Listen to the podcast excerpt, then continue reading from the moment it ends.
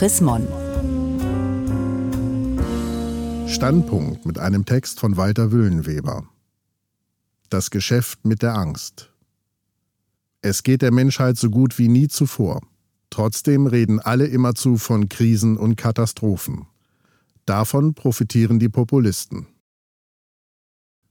Vor rund 300.000 Jahren begann der Homo sapiens die Erde zu bevölkern.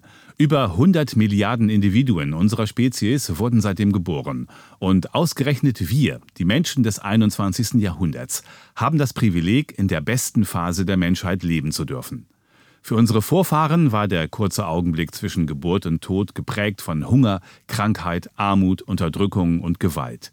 Keine dieser Plagen ist bis heute besiegt, aber alle sind erheblich verringert. Noch nie waren Menschen so gesund, so reich, so gebildet, so frei und so sicher vor Gewalt und Kriminalität wie heute. Und noch nie wurden sie so alt. 72 Jahre beträgt die durchschnittliche Lebenserwartung eines Erdenbürgers heute. In vielen Ohren klingen diese frohen Botschaften wie naive Realitätsverweigerung. Doch der Befund lässt sich wissenschaftlich solide belegen. Die Ergebnisse sind unstrittig.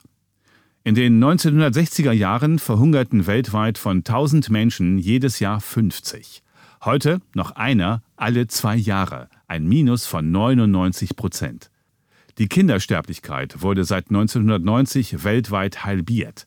Der Analphabetismus konnte von fast 60 Prozent in den 1950er Jahren auf heute 14 Prozent reduziert werden.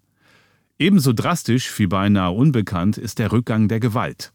Die Wahrscheinlichkeit, bei einem Krieg getötet zu werden, ist heute siebenmal geringer als in den 1970er und 80er Jahren.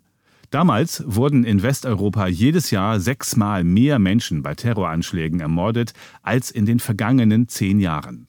Deutschland kann sich über die niedrigste Kriminalitätsrate seit der Wiedervereinigung freuen und nimmt es kaum zur Kenntnis.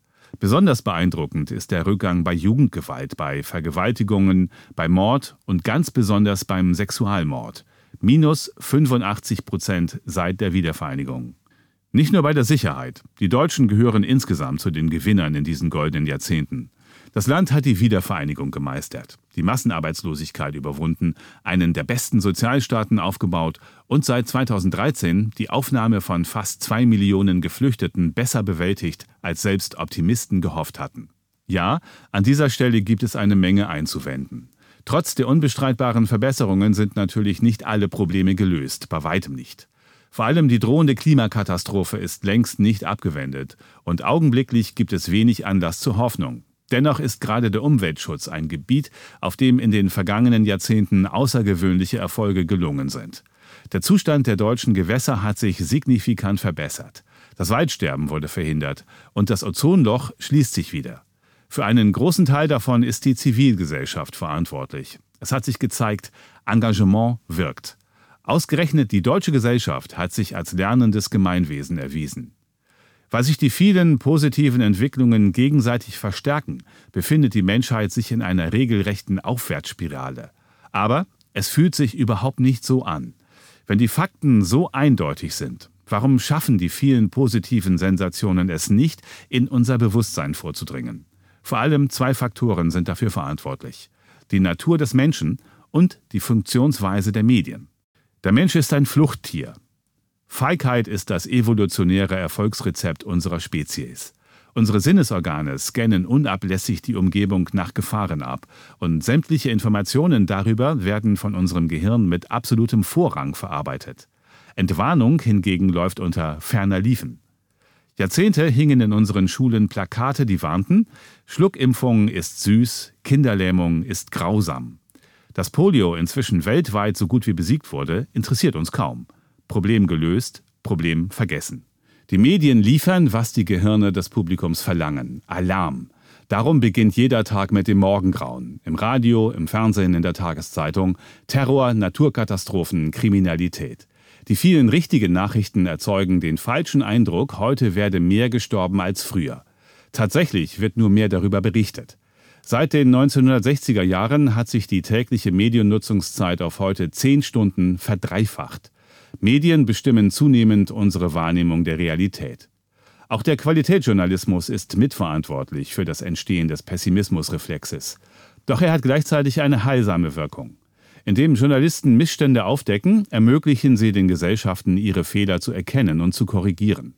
Der kritische Journalismus hat somit einen Anteil an den vielen Verbesserungen. Ganz im Gegensatz zu den sozialen Medien. Die Wahrheit spielt im virtuellen Meinungsbunker allenfalls eine Nebenrolle. Am besten klickt alles, was Angst macht. Sämtliche Untersuchungen zeigen, dass die vielen Übertreibungen, die Falschmeldungen, die dreisten Lügen eine entscheidende Gemeinsamkeit haben. Sie verkünden nie eine positive oder beruhigende Botschaft. Soziale Medien sind hocheffektive Angstmaschinen.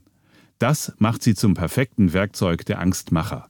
Die weltweite Welle des Populismus wäre ohne soziale Medien undenkbar. Die zentrale Botschaft aller Populisten lautet, alles wird schlechter, die Welt steht am Abgrund. Die Katastrophe ist die Mutter aller Fake News. Die kompetenten Zeitgenossen durchschauen das. Je besser sich Menschen mit einem Problem auskennen, umso optimistischer schätzen sie die Lösungschancen ein. So fielen AfD-Wähler bei einer Studie am häufigsten auf erfundene Falschmeldungen herein. Gleichzeitig bewerten AfD-Wähler alle gesellschaftlichen Problemstellungen, nicht nur die Zuwanderung, weitaus bedrohlicher als die Wähler aller anderen Parteien. Die Wahrheit ist meist differenziert. Sie zu verstehen kostet Mühe und Kompetenz. Bei gefühlten Wahrheiten ist jeder ein Experte. Pessimismus ist der Gefährte der Inkompetenz. Um wirken zu können, braucht der Populismus den immer Schlimmerismus, die Endzeitstimmung. Wenn die Gesellschaft bedroht ist von einem korrupten Establishment oder messermordenden Horden muslimischer Männer, wenn der Untergang unmittelbar bevorsteht, dann ist keine Zeit mehr für abgewogene Kurskorrekturen, dann kommt nur noch die 180-Grad-Wende in Frage, um die vermeintlich drohende Katastrophe abzuwenden.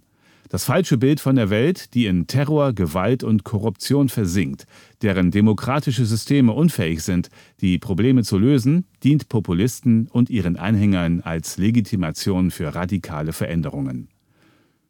So wird aus einem inzwischen weit verbreiteten Irrtum eine Gefahr – der aggressive Pessimismus bedroht die Errungenschaften der Vergangenheit, denn die vielen positiven Entwicklungen sind nicht unumkehrbar. Die USA, Großbritannien und einige osteuropäische Staaten haben den Rückwärtsgang bereits eingelegt. Vor allem aber stehen sämtliche Erfolgsmethoden unter Druck. Die freien Medien, die freien und fairen Wahlen, die Unabhängigkeit der Justiz, die Freiheit der Wissenschaft, der freie Handel und vor allem die Zusammenarbeit in multilateralen Organisationen wie der EU, der UN oder der NATO. Das alles steht unter Dauerfeuer der internationalen Nationalisten. Nun wird deutlich, die guten Nachrichten von den vielen sensationellen Verbesserungen sind keine Wellness-Botschaften, die ein wohliges Gefühl bescheren sollen.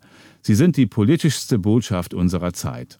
Nur wenn wir uns die nie dagewesenen Fortschritte der vergangenen Jahrzehnte bewusst machen und die Erfolgsmethoden entschlossen verteidigen, haben wir eine Chance, die politischen Herausforderungen zu bestehen.